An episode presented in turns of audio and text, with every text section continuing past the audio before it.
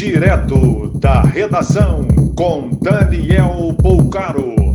Olá, boa noite. Essas são as principais notícias da noite desta quarta-feira, 17 de março de 2021. O estado mais estruturado contra a pandemia, São Paulo chega a 67 cidades, 100 vagas em leitos de UTI, com novo recorde em média móvel de mortes. Os governadores do Paraná, Santa Catarina e Rio Grande do Sul decidiram unificar as medidas de combate à pandemia.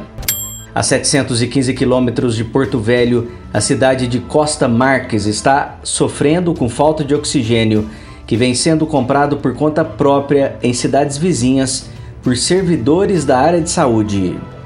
Rio de Janeiro terá extensão de pelo menos duas semanas nas medidas restritivas, com toque de recolher a partir de 11 da noite. Embora a taxa de transmissão de Covid no Distrito Federal estar abaixo de 1, as UTIs seguem lotadas. Minas Gerais bate novo recorde de mortes em um só dia por Covid, 314. Recorde também em novos infectados, 11.045.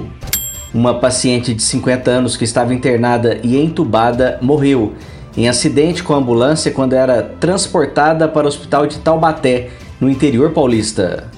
A Ilha do Corvo, no arquipélago de Açores, em Portugal, é o primeiro território da Europa que já vacinou a população com as duas doses.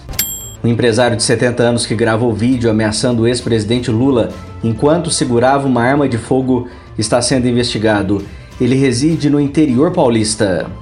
Pela primeira vez desde 2015, o Banco Central aumentou o juro básico da Selic em 0,75 ponto percentual indo para 2,75% ao ano. Mais informações no site da redação.com.br.